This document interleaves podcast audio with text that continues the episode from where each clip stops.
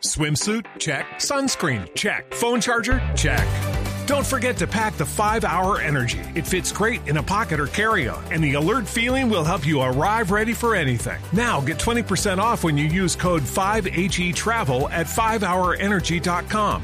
Expires April 30th. One time use only, not valid with other discounts. Remember, visit 5hourenergy.com and use code 5HE Travel to save 20%. 5 de la tarde, 17 minutos. Llega Juanito Preguntón a Sí, Voz Populi. señor, aquí estoy. ¿sí? Juanito preguntaba con deseos de saber las cosas que en Colombia no podía comprender. Juanito, aquí ya estamos dispuestos a contestar para que tú preguntes lo que quieras preguntar. Pam, pam. A lo que yo quiera preguntar, voy a preguntar a mi tío Felipe A ver, Juan. Quiero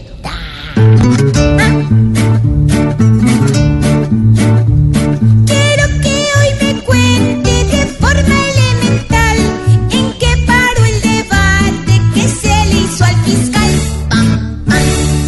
Pues Juanito, la verdad, usted tuvo la oportunidad de ver el larguísimo debate que los senadores Petro Robledo y Angélica Lozano le hicieron al fiscal general Néstor Humberto Martínez. Por supuesto, lo primero que uno tiene que hacer es tratar de entender que este es un debate político y como tal, pues se desarrolló con unos mm, unas personas atacando al fiscal general y el fiscal general defendiéndose, por supuesto, eh, haciendo revelaciones que todavía pues despiertan la suspicacia de muchos, como por ejemplo cómo se había enterado el fiscal general que Petro había tenido una reunión previa al debate con Luis Fernando Andrade, hoy detenido en su casa por el tema de Odebrecht. Dice el fiscal que es que todos los vecinos lo vieron y tal, pero claro, eso despierta suspicacias porque el fiscal eh, sacó datos o información que solo se explicarían si hay, dicen los opositores del fiscal, seguimientos a la oposición o a los que eh, el fiscal considera sus enemigos o los que se consideran enemigos del fiscal, porque esto depende de cómo usted lo ponga y en el contexto que usted lo ponga. Lo cierto es que mm, la atención al debate, que es un debate importante, es un debate mm, sobre la moral y la ética de los funcionarios públicos, acabó desviada por un video que presentó súbitamente la senadora Paloma Valencia, en donde vimos o se ve al, eh, al senador Gustavo Petro recibiendo plata en efectivo en bolsas de plástico. Ha dicho el senador Petro que esta fue hace 14 años y que fue un préstamo que le hizo el arquitecto Simón Vélez y que eso no tiene nada de malo, pero, pero la verdad, eh, tal vez la única persona que uno no esperaría ver recibiendo eh, fajos de billete, pues es a Petro.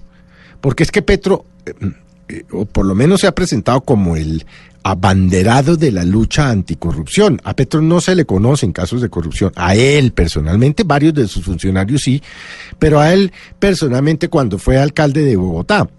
Pero sí no deja de ser impactante, por decirlo menos, ver al senador Petro recibiendo plata en efectivo.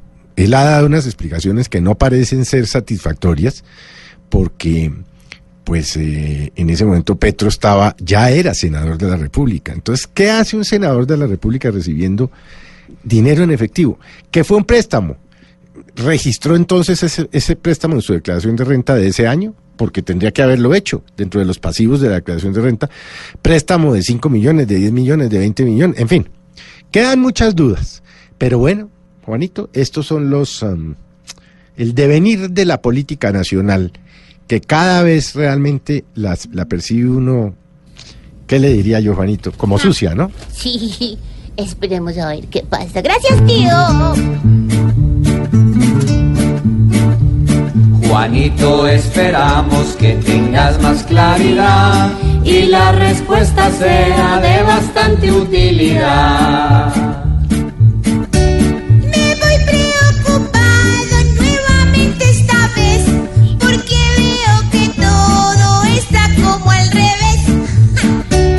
Juanito preguntó siempre buscando explicación, solo Blue Radio le dará contestación.